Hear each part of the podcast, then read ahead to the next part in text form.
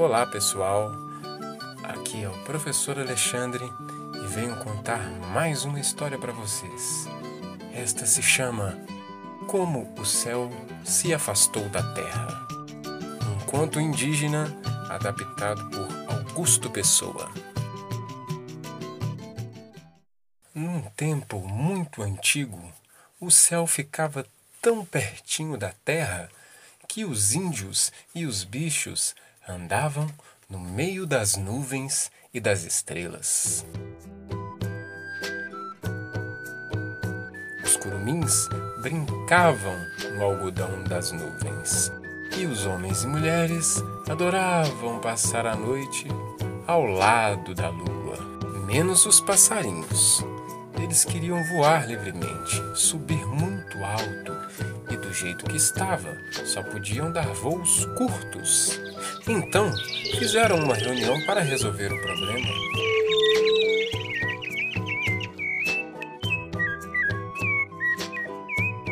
E o morcego também foi convidado. No dia da reunião, os passarinhos estavam em festa. Veio pássaros de todos os lados e de tudo que é tipo: juriti, urubu, sabiá, papagaio e muito.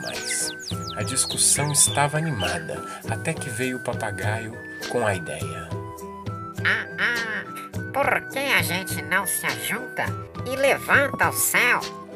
Houve um espanto pela proposta e um grande silêncio se formou. Logo em seguida, os pássaros começaram a gritar, festejando a proposta. Só o morcego não gostou.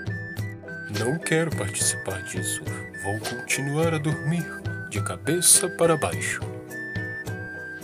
No dia marcado, todos os pássaros se reuniram e, num esforço conjunto, começaram a empurrar o céu para cima. E o azul celeste foi subindo, subindo, foi subindo.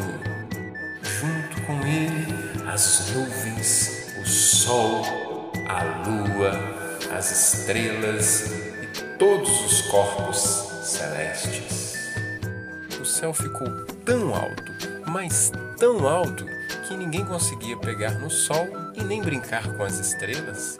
Podiam subir na mais alta árvore e no pico da maior montanha que não alcançavam mais o céu.